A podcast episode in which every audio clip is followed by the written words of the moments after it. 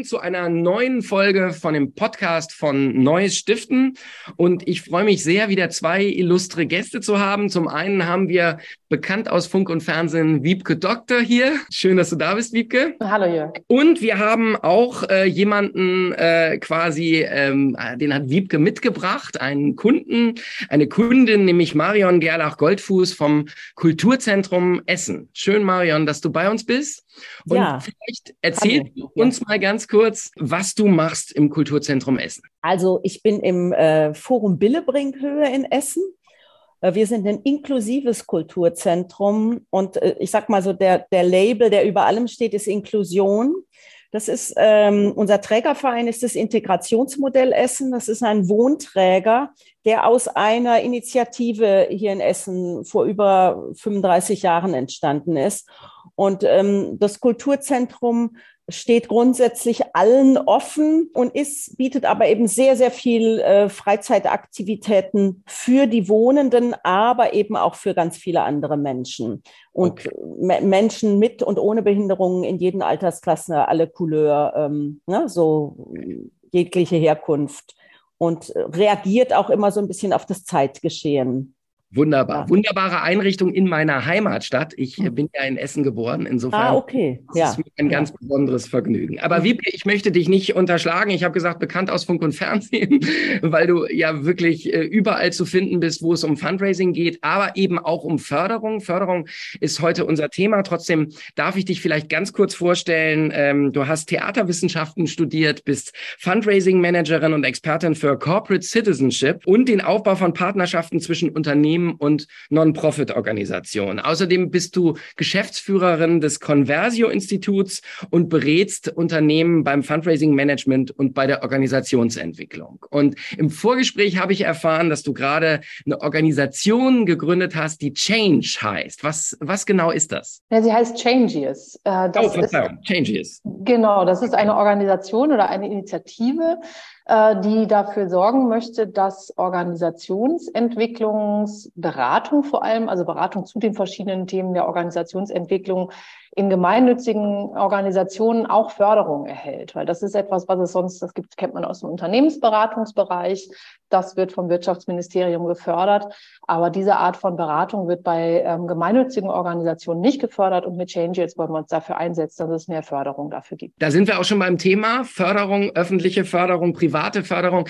Ähm, ehrlich gesagt ist dieser Podcast zustande gekommen, weil wir ein paar Hörer und Hörerinnen hatten, die gesagt haben, äh, erklärt uns doch mal, wie ist das, weil das ist für uns immer ein Buch mit sieben Siegeln. Dann haben wir das Gefühl, wir müssen dafür einen einstellen und am Ende kommt eh nichts bei rum. Vielleicht, Wiebke, magst du uns mal ganz kurz erklären, was ist denn der Unterschied zwischen der öffentlichen Förderung und der privaten Förderung? Also es gibt in der Förderwelt tatsächlich einmal die ganz, ganz große Welt der öffentlichen Fördermittel. Also ich meine, wir sind einfach in einem Staat äh, in Deutschland, wo sehr, sehr viel öffentlich gefördert wird in alle Richtungen. Das ist ja klar, dafür zahlen wir ja auch Steuern. Und davon profitiert natürlich auch der gemeinnützige Bereich, die Sozialwirtschaft. Der ganze Part äh, der Wohlfahrtsverbände ist ja durch das Subsidiaritätsprinzip äh, per se öffentlich gefördert. Und ähm, auch für alle anderen Vereine, Verbände gibt es Fördermittel und mit diesen Fördermitteln setzt die Politik quasi ihre Agenda um. Das, was sie beschlossen hat, was sie gerne möchte. Also nehmen wir mal an, es wäre tatsächlich so, dass äh, ges gesunde äh, Mobilität gefördert würde, dann würde Herr Wissing eben auch mehr äh, Fahrradwege fördern oder äh, ÖPNV und so weiter. Und dann gibt es den Bereich der privaten Förderung, also Menschen, die eben äh, oder Unternehmen, die viel Geld in eine Stiftung zum Beispiel tun. Und diese Stiftung dann auch Förderanträge entgegennimmt oder eigene Projekte umsetzt und fördert. Das sind so die zwei großen Bereiche. Marion, wie, wie war das bei euch? Äh, aus, aus, aus welchem Bereich kommt hauptsächlich eure Förderung? Oder was hast du dir damals vorgestellt, ähm, äh, woher die kommen sollte? Ganz genau. Dazu muss ich sagen, dass ich tatsächlich erst seit drei Jahren hier im Boot bin dass ich eigentlich aus dem Theaterbereich komme und hier gelandet bin, um eine Theatergruppe zu leiten. Okay. Und dann gab es eben vor zweieinhalb Jahren, äh, als äh, alles geschlossen und alles abgesagt war, eine Projektstelle für drei Jahre. Und das ist eine Förderung über die LAG Soziokultur. Mhm. Also über die Landesförderung der soziokulturellen Zentren, eine Konzeptförderung und also aber eine öffentliche, eine öffentliche, ist eine öffentliche Förderung. Mhm. Meine Stelle, aber das Haus an sich, ähm, die Renovierung und so weiter, das ist alles auf privaten Spenden beruht es und auf den äh, äh, eine Fördergemeinschaft wurde gegründet. Hast du dich, glaube ich, zusammen mit Wiebke, ja, du hast dir ein bisschen Beratung geholt, dich vornehmlich diesem Thema Förderung auch gewidmet, wenn ich das richtig verstanden habe. Also ähm, du hast quasi auch geguckt, was, was, was, was kann man da machen, wie kann man da an Förderung rankommen? Ist das richtig oder war das was? Also damit habe ich eigentlich. Ich würde sagen, das ist einer meiner Bereiche, weil wir sehr viele bespielen. Wir sind sehr wenig okay. personell sehr eng und äh, ja. bespielen eigentlich äh, fast alle vieles. Aber ja. das, das finde ich tatsächlich ein gutes Stichwort, weil das geht ja. natürlich vielen so, äh, die, die bei uns zuhören, die sind kleine Vereine oder auch äh, kleine Stiftungen und sagen natürlich, wir sind nur drei Mann oder fünf Mann äh, und jetzt muss sich dann einer Vollzeit um Förderungen kümmern oder wie ist das? Wie war das bei dir? Wir teilen ein bisschen die Bereiche auf. Also mhm. es gibt jemand, der für die Theatergruppen ähm, die Förderung macht. Wir äh, haben jetzt tatsächlich, äh, meine eine Kollegin ist, äh, sag ich mal, eine alte Häse Sinn in dem Bereich und ähm, ist einfach schon viele, viele Jahre freiberuflich. Und in der freien Theaterlandschaft ist äh, nichts zu holen ohne diese Förderung. Und äh, da ist natürlich eine geübte Sprache und eine Übung in Kooperation. Äh, wir haben auch noch einen Verein hier angesiedelt. Ähm, das heißt, es gibt auch, man muss mit verschiedenen Standbeinen agieren.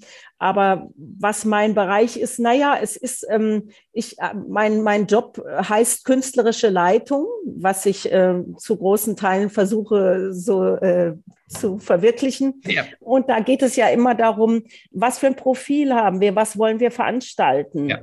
Und ja. da gehe ich natürlich davon aus, was interessiert, also auch, ich muss davon ausgehen, was interessiert mich, um, um dem Boden zu geben und auch, ähm, äh, ja, wo, wo finden sich da die geeigneten Mittel, um das umzusetzen?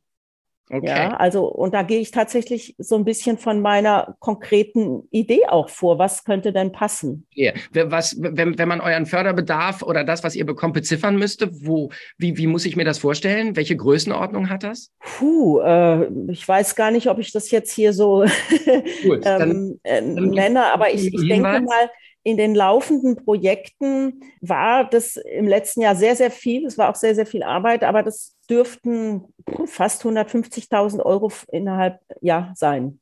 Okay, das ist natürlich schon ein Betrag, äh, der, also den man braucht und der einem auch weiterhilft. Wiebke, du, du hast, wenn ich das richtig verstanden habe, da ein bisschen beraten, beziehungsweise ein bisschen sehr beraten und auch geholfen bei der Auswahl. Wie, wie sieht das praktisch aus? Also du kriegst so eine Anfrage, also jetzt von, von Marion, die sagt, ja, ich möchte gerne in dem und dem Bereich, bei dem und dem Programm, da brauche ich ein bisschen Unterstützung, da brauchen wir Geld. Und was passiert dann? Scannst du den Markt oder ähm, hast du da, ähm, keine Ahnung, ähm, ähm, Förderinstitutionen an der Hand oder wie, wie funktioniert das handwerklich? Vielleicht erstmal so, ich mache das wirklich nur im Rahmen von Aufträgen, wo ich sowieso strategisch berate, mhm. weil die Fördermittelakquise muss strategisch eingebunden sein. Das, was Marion sagt, ist eben, ich muss ja vorher wissen, wo ich hin möchte. Und dann kann ich anfangen zu schauen, wer kann mich dabei unterstützen.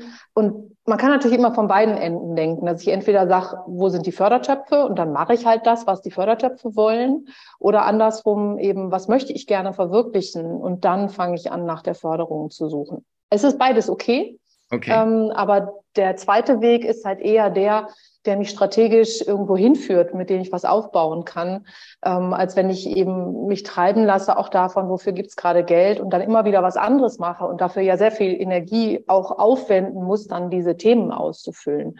Ja. Also insofern die Fördermittelberatung ist bei uns immer Teil der Gesamtstrategie. Und dann ist es so, dass ich einfach über die Jahre von manchen Töpfen weiß, die ja weitergeführt werden. Also die ganzen äh, EU-Mittel werden für sieben Jahre ausgeschrieben, die ESF-Mittel, die vor allem für den sozialen Bereich äh, interessant sind. Die kennt man natürlich dann irgendwann weiß, wo lohnt es sich und wo lohnt es sich nicht. Ähm, bestimmte Stiftungen lerne ich kennen durch, äh, durch die Arbeit oder ähm, dass ich auch sehe, wo, du, wo, wo werden andere Sachen durchgefördert. Also, mhm. dass man dann ja natürlich auch ein Auge dafür bekommt, welche Stiftungen stehen irgendwo unten drunter gefördert durch. Ähm, dann ist es regional so, dass es natürlich die üblichen Verdächtigen gibt. Also wenn es äh, hier im, im Ruhrgebiet gibt es ein paar große Stiftungen. Mhm. Äh, wenn man wie aus Hamburg kommt, hat man eine große Auswahl an Stiftungen, es ist eine große Stiftungslandschaft. Ähm, aber auch da gibt es natürlich übliche Verdächtige. Das heißt, solche Sachen kenne ich zum Teil und manchmal mache ich mich auch dann auf den Weg, ähm, dass ich nochmal aktuell recherchiere und schaue, äh, wo bietet sich gerade ein Fördertopf an. Wie war das in Essen? Hast du da ähm, gesagt, okay, äh, das Land ist zwangsläufig äh, wahrscheinlich der richtige Ansprechpartner oder wie hast du da die Fördertöpfe aufgetan?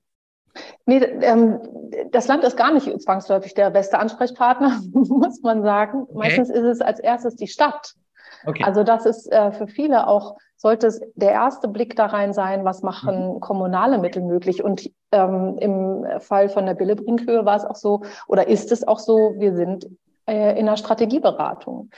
Und die Fördermittel sind immer nur ein Thema, weil mhm. die natürlich dazu beitragen, dass nachher auch was umgesetzt werden kann. Mhm. Aber im, im, Fokus steht bei uns eigentlich die Strategieberatung und ähm, wir haben dann zusammengeschaut, eben wo soll es hingehen und mhm. dann danach geschaut, welche, welche Mittel bieten sich an. Du hast äh, vorhin gesagt, bei einer öffentlichen Förderung wird auch immer geguckt, ähm, da wird eine Agenda umgesetzt. Ich glaube, das ist ja bei privaten Stiftungen auch nicht anders im Prinzip. Ne? Also auch da gibt es ja eine bestimmte Ausrichtung zumindest äh, und mit dieser Förderung auch so ein ganz klein bisschen Macht. Marion, war das für dich ein Kriterium oder ähm, sagst du einfach, nein, die fördern sachbezogen, zum Beispiel eine Stelle oder so, das ist mir dann dann an der Stelle egal oder guckt ihr da schon gemeinsam drauf? Naja, also meine Stelle war nicht an Bedingungen geknüpft. Ne? Hm. Da hm. muss natürlich zum Schluss was bei rauskommen. Klar. Also das, das ist es. Ne? Also ähm, das ist die Bedingung. Und ähm, diesen Bogen muss man so über die drei Jahre spannen. Und bei den anderen, bei den Förderungen fürs Haus, war ich, für den Umbau und so weiter, war ich tatsächlich noch nicht dabei im Boot. Und das ist ganz, ganz viel auf persönliche Beziehungen entstanden. Mhm. Äh, wo ich auch das Gefühl habe, das sind, ähm, also das Thema Inklusion ist ja auch eine bestimmte Zielgruppe. Ich denke auch in den ganz großen Stiftungen, die Menschen mit Behinderungen besonders fördern, abgesehen von den staatlichen. Äh, es gibt ja viele auch so Familien, die aus einem familiären Impuls entstanden sind. Da gibt es irgendeinen Bezug zu dem Thema, irgendeinen biografischen Anknüpfungspunkt. Und ich mhm. glaube, dass das sehr viel so ist, mhm. weil es doch nicht eins der ganz, also leider nicht eins der ganz großen Themen ist. Es ist ein Thema, was noch nicht in der Mitte der Gesellschaft angekommen ist. Richtig. Ja, als Kommunikationsexperte kann ich nur sagen, das ist ein Thema, das viele bewegt, aber es ja. ist dann doch nicht, es ist dann doch nicht so präsent oder zumindest auch nicht so präsent mit dem Thema, dass man sagt, Mensch, da müssen wir an bestimmten Stellen sehr viel Geld reinstecken. Ne? genau, so oder es steht auf vielem auch Inklusion drauf, wo es nicht ist. Äh, ne? Und ähm, äh, was ist es eigentlich? Genau, das wäre jetzt auch meine Frage. Ne? Äh, Wiebke, du weißt, ich bin bei Förderung ist nicht mein Bereich. Ich bin da völlig, völlig unbeleckt. Aber wenn ich jetzt zum Beispiel sagen, hören würde Inklusion und so, würde mir sofort die Fernsehlotterie beziehungsweise die Aktion Mensch äh, einfallen, die immer sagen, oh, wir haben ganz viel Geld, äh, wir brauchen immer viele Anträge. Ähm, ist das, war das ein Thema damals für dich oder sagst du, ja, das hört sich draußen so an, aber in Wahrheit brauchen wir da viel, wie soll ich sagen, spezielleres, ein spezielleres Verständnis und vielleicht auch eine speziellere Förderung? Also der Bereich der Behindertenhilfe ist in der Förderung groß, mhm. aber nicht inklusiv unbedingt. Also es ist ja nicht inklusiv, äh, wenn ich eine, eine Einrichtung habe, nur für Menschen mit Behinderung. Äh, ja, also es, inklusiv heißt ja eben eigentlich alle miteinander und jeder wird so gefördert, wie er es braucht. Jeder Gesunde wird so gefördert, wie er braucht, genauso wie jeder, der eine Behinderung hat, wird so gefördert, wie er braucht. Das wäre ja Inklusion. Also insofern der Bereich der Behindertenhilfe ist groß, wird stark gefördert. Die Aktion Mensch ist eine große Lotterie, ist eine alte Lotterie ja auch ähm, und hat tatsächlich viele Mittel und ähm, ist sicherlich in ihrer Förderung manchmal weiter als äh, die öffentliche Förderung. Stiftungen können natürlich äh, wesentlich schneller agieren. Die mhm. haben eine eigene Satzung, genau das, was Marion sagt. Meistens habe ich ein Interesse und setze dazu dann eine Stiftung auf und sage, da möchte ich gerne ähm, die Erträge eben aus den aus dem Kapital äh, investieren und hier an die genau dieser Stelle möchte ich gerne die Welt besser machen. Und meistens hat das etwas damit zu tun, was interessiert mich in meinem Leben oder was hat mich beschäftigt in meinem Leben. Und wenn ich dann in der Familie Fälle habe von ähm, Also sei es jetzt, dass ich, äh, dass ich Familienmitglieder habe, die eine Behinderung haben oder vielleicht eine, eine Erkrankung haben oder ein, ein Suchtproblem oder ähm, äh, bei mir in der Familie sind Leute an Krebs gestorben oder so, dann, dann gibt es da einfach einen Anklang, dass ich sage, dafür setze ich jetzt eine Stiftung auf, weil ich Forschungsmittel äh, investieren möchte. Oder, oder, oder. Ich habe ähm, ja im, im Vorgespräch gelernt oder beziehungsweise weiß auch, dass ja diese Fördermittel sich immer ein bisschen unterscheiden in zum Beispiel, wie du es Marion gerade beschrieben hast, in Personalkosten, also dass man mhm. sagt, wir finanzieren eine Stelle oder aber auch in Projektmittel, dass man aber selten ähm, so richtig irgendwas äh, mehr oder weniger zur freien Verfügung hat. Ist das dann äh, ein Thema? Also ähm, guckt ihr dann zielgenau, was brauchen wir hier? Hier brauchen wir Personalkosten, hier brauchen wir Projektkosten und, und clustert das schon vorher? Oder äh, sagt ihr, naja, wir versuchen mal, wir beantragen einfach mal alles? oder, oder, oder, wie geht ihr da vor, strategisch? Naja, also die Konzeptförderung war tatsächlich was, was überhaupt ähm, einfach mal eine Kontinuität auf die Beine gestellt hat. Und äh, die Projekte laufen darunter. Also es ist ein bisschen wie so ein Dach. Und darunter schauen wir, was können die eigentlich, braucht die eine Theatergruppe, was braucht die andere. Äh, wir haben eine Schreibwerkstatt aufgebaut. Äh, wir haben, ähm, es gibt Malateliers. Also es, das sind tatsächlich dann in dem Dach nochmal wie so einzelne Zimmer, in denen dann nochmal ähm, extra was stattfinden. Ne? Das also es ist unter dem Großen, man muss zwei, zweigleisig denken. Okay. Ja. Okay. Und natürlich denkt man an die Bedingungen. Und da sind wir natürlich auch beim Antrag schreiben, wie formuliere ich was, was ich möchte, so offen, dass auch eine Veränderung möglich ist. Verstehe. Also das, ja. das ist nochmal ein wichtiger Tipp schon beim Antrag, im Grunde strategisch überlegen. Äh, ja, ich muss einerseits konkret sein und andererseits offen. Okay, okay. Ja. Das finde ich sehr spannend. Ja, okay. Ähm, Genau, weil das wäre auch meine Frage, Wiebke, also jetzt nur mal äh, aus deiner Erfahrung, äh, nicht unbedingt hier, aber wie lange dauert das, bis ich so, also von der Antragstellung bis zur Förderung, äh, was muss man sich da für einen Zeitraum nur mal so ganz grob vorstellen? Ich weiß, das wird von Förderung zu Förderung unterschiedlich sein, aber was sind so da deine Erfahrungswerte? Also ich würde immer ein Minimum von vier bis sechs Monaten einplanen. Äh, und bei den großen Förderungen über die Lotterien zum Beispiel kann es auch viel, viel länger dauern. Beispiel Deutsches Hilfswerk, äh, es ist die, die Fernsehlotterie. Da kann ich äh, von äh, bis im Dezember meinen Antrag stellen und ich bekomme im Juni im nächsten Jahr Bescheid. Das heißt, die ganzen äh, Projekte können auch nicht früher starten.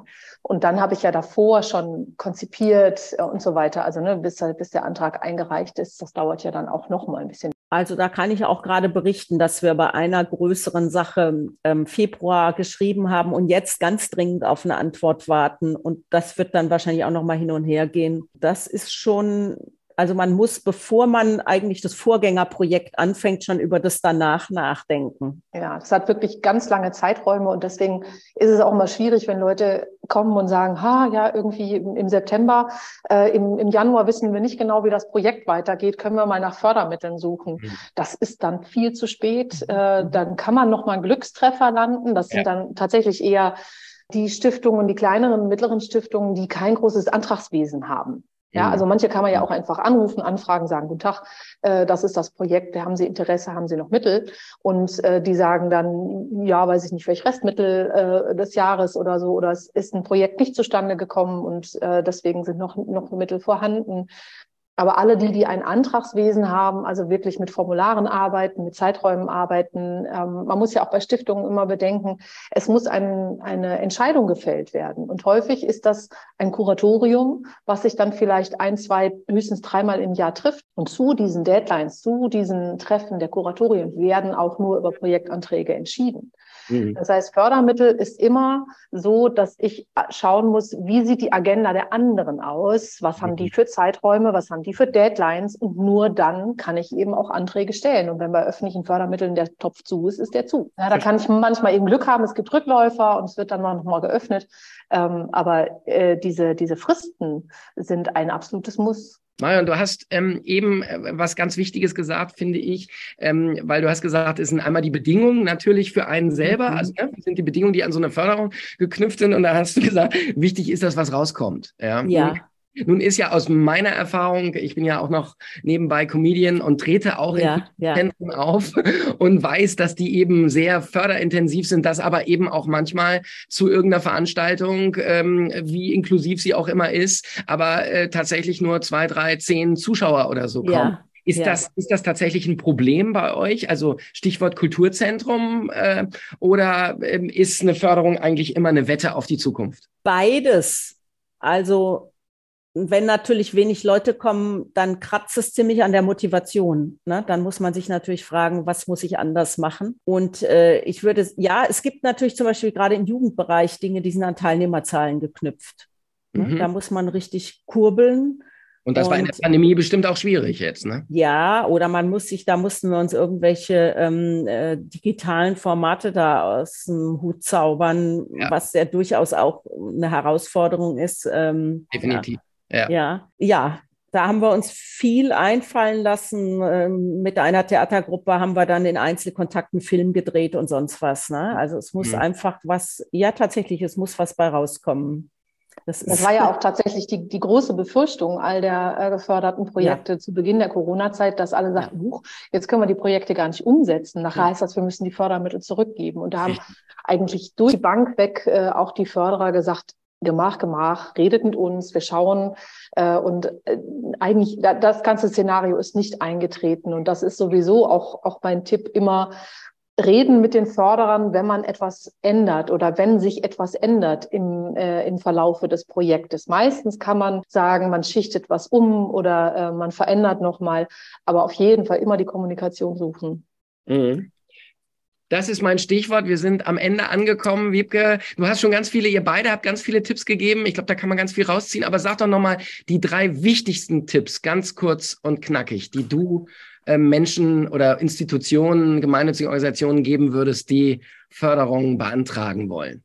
Ja, drei wichtige Tipps. Erstens, wissen, wo man langfristig hin möchte. Das, was Marion gesagt hat, beim Projekt schon das übernächste Projekt eigentlich im Kopf haben, weil es zur strategischen Ausrichtung passt, damit ich wirklich aufbauen kann und es äh, nutzen kann. Das zweite ist immer Recherche, Recherche, Recherche. Also wirklich schauen, gucken, äh, sich Tipps abholen, Newsletter abonnieren, mit Kollegen sprechen, auf andere Projekte gucken, äh, wie werden die gefördert, nachfragen, Kontakt aufnehmen und so weiter. Also wirklich sich äh, intensiv da reinarbeiten. Und das Dritte ist wirklich die Perspektive des Förderers beachten. Nicht nur das eigene Projekt irgendwo mhm. platzieren wollen, sondern wirklich überlegen, was möchte der andere gefördert wissen und aus der Perspektive schreiben. Mhm. Das sind so die, vielleicht die drei wichtigsten Tipps, die mir da einfallen. Marion, hast du noch eine Ergänzung? Humor behalten ist auf jeden Fall eine. Ja. Sehr gut. Ja. Und dann auch äh, sozusagen das Wissen, also mir geht so, es wird ja oft was Neues verlangt, aber mhm. es war fast alles schon mal da. Dabei trotzdem so das Staunen. Also ich habe gesagt, das Rad erfindet man nicht neu, aber vielleicht kann man nochmal es anders betrachten oder andere Möglichkeiten sehen. Das Rad nochmal an anderen Stellen einsetzen. Staunen nicht vergessen und großzügig sein mit sich selbst und den anderen. Wunderbar. Das ist ein perfektes Schlusswort. Ich bedanke mich sehr herzlich. Toll, dass ihr beide da wart und ähm, weitere News und Infos kriegt ihr unter www.neues-stiften.de. Vielen Dank, ihr beiden. Ja, danke dir. Ja, super. Vielen Dank. In diesem Sinne, ne?